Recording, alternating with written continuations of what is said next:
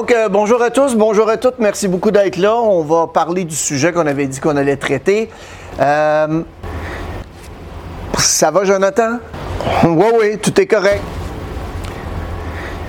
Donc, euh, comme je vous disais, on va discuter des points qui sont revenus lors de la dernière réunion qui semble vraiment être un, irritant pour nos clients. Oh non, tu vas pas recommencer avec ces histoires. Ça fait au moins dix fois qu'on dit que ça dépend du département de service, ces affaires-là. On n'a pas de contrôle là-dessus. Il faudrait passer à autre chose à un moment donné. Ben, merci beaucoup pour ton avis, Alexandre, mais euh, je pense qu'on a peut-être plus de contrôle qu'on peut penser sur certains de ces items. Hein. Qu'est-ce que tu en penses, Derek? Bonjour à tous et à toutes. Comme maître d'œuvre, comme facilitateur ou organisateur ou organisatrice, est-ce que vous vous êtes déjà retrouvé dans une situation semblable à avoir à animer un groupe de la sorte? On vous confronte, on vous attaque, on vous ignore. Faire face à un comportement qui dérange, c'est non seulement très désagréable, mais ça peut vous donner aussi un sentiment d'insécurité et d'incertitude quant à la façon de réagir. Donc, dans cette vidéo, on va voir une dizaine de moyens efficaces afin de neutraliser les personnes au comportement toxique dans une réunion. Mon nom est Mario Roubier. Dans le but de vous aider à améliorer vos performances dans le domaine de la vente, de l'expérience client, mais aussi du leadership, on partage sur cette chaîne des stratégies, des éléments de motivation et d'engagement, parce que les émotions mènent les décisions. Si vous avez un collègue, un ami, un membre de votre famille qui pourrait tirer profit de la vidéo, eh bien, n'hésitez pas à la partager. Vous pouvez aussi écouter cette vidéo en podcast en cliquant sur les liens dans la fiche description. Maintenant, pour les entreprises, on est accrédité à Emploi Québec dans le cadre de la loi sur la formation de la main-d'œuvre. On offre nos services de formateurs, consultants dans le monde de la vente, de l'expérience client et du leadership. Les détails se trouvent aussi au bas de la fiche description. Les individus, hommes ou femmes, avec un comportement qui dérange ou toxique dans une réunion apparaissent vraiment comme le contraire de la vulnérabilité, de la curiosité, mais aussi de l'apprentissage. C'est un obstacle à la collaboration. Les gens ayant un comportement toxique se manifestent de différentes façons. Ça peut ressembler à un langage un peu condescendant, à des commentaires passifs, agressifs, à des interruptions régulières ou bien à un désintérêt total.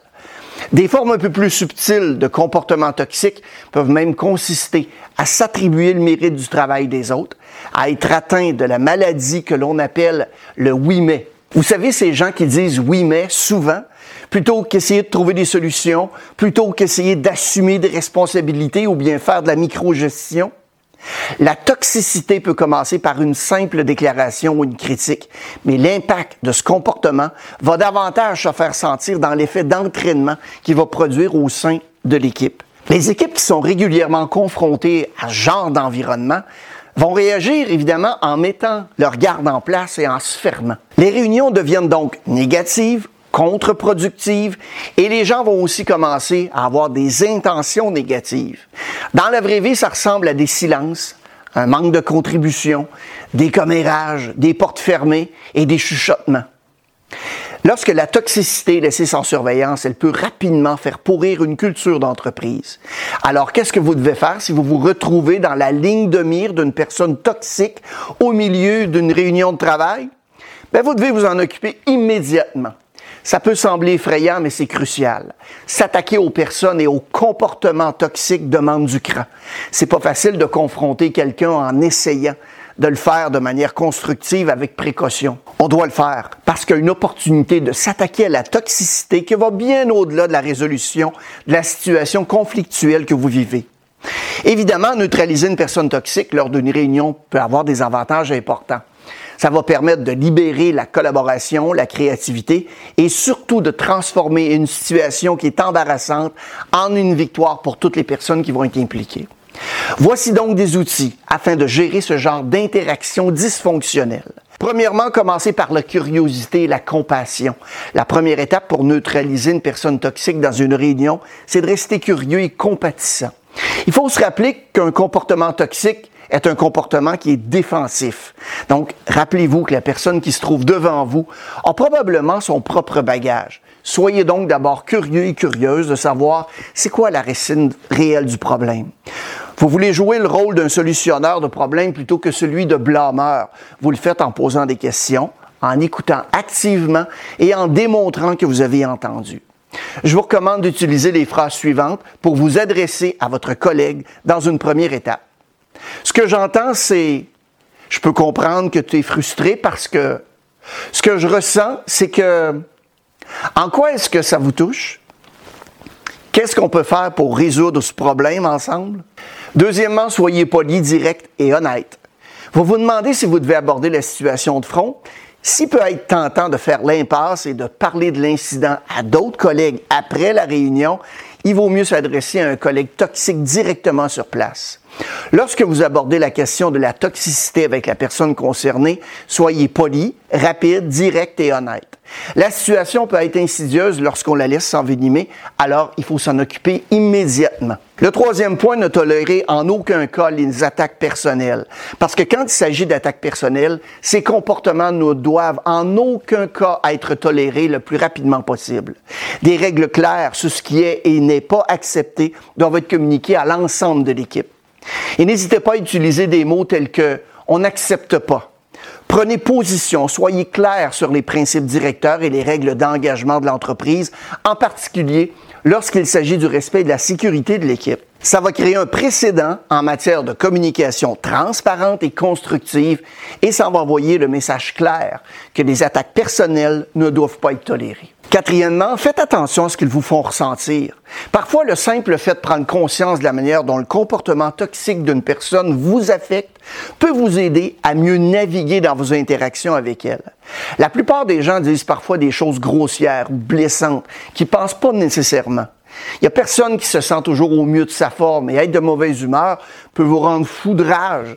C'est pas nécessairement toxique, mais demandez-vous si ce qui se passe dans la réunion, comme des mensonges ou tout autre type d'abus émotionnel ou verbal, caractérise la plupart de vos interactions. Est-ce qu'il s'excuse? Est-ce qu'il semble remarquer comment ce qu'il vous dit vous affecte? Cinquièmement, il faut viser le comportement, jamais la personne. Il est vraiment important de viser le comportement et non la personne. Tenez-vous-en à ce qui se passe sur le moment. Partagez l'impact que ce moment a eu sur vous. Donnez des exemples spécifiques et concrets du comportement toxique et de l'impact qu'il a eu sur vous et les autres. Essayez de ne pas faire de généralisation sur la personne en vous basant sur les situations toxiques que vous avez observées ou dont vous avez entendu parler. Le sixième point, diffuser l'attention dans un esprit de collaboration. Vous savez, traiter avec une personne toxique lors d'une réunion, c'est peut-être embarrassant pour vous. Ça crée aussi des malaises pour tous ceux qui sont autour de la table. Au lieu d'éviter cette tension, prenez-la au rebond et utilisez-la comme une occasion d'apprentissage. Diffusez l'attention en aidant l'équipe à en nommer la source. Posez des questions sur différents angles. Répétez ce que vous entendez et si vous facilitez la discussion, il y a beaucoup de positifs à faire de la tension du point central de la réunion. C'est le principal blocage et il continuera à entraver la collaboration tant qu'il n'aura pas été résolu. Il faut s'intéresser au problème et non à la personne qui manifeste le comportement. Allons voir ensemble le point 7, le suivi et l'accompagnement.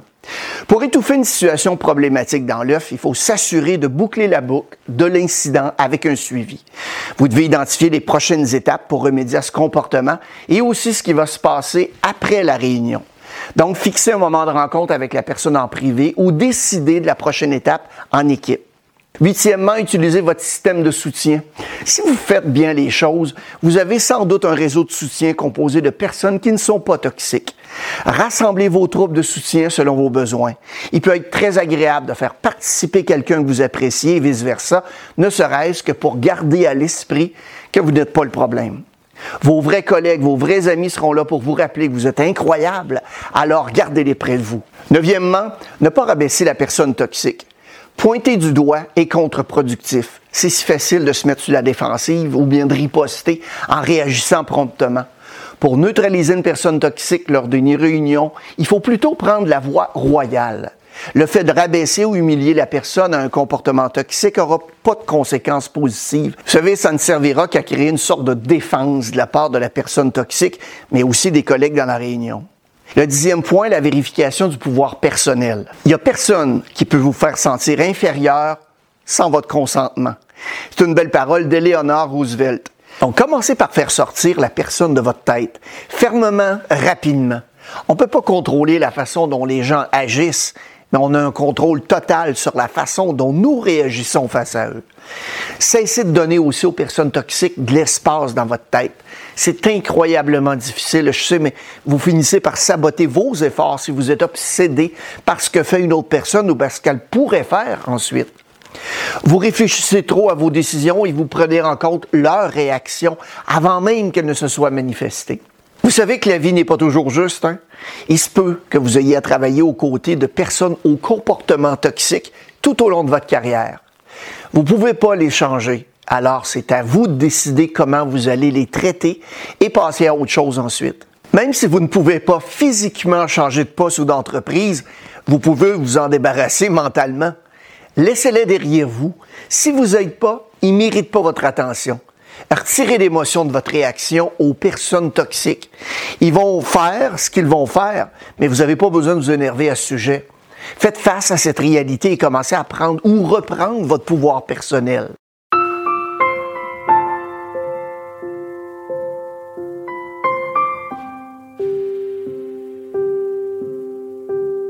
Si vous avez un ami ou un membre de votre famille, un collègue de travail ou une collègue qui pourrait bénéficier de cette vidéo, ben, n'hésitez pas à la partager.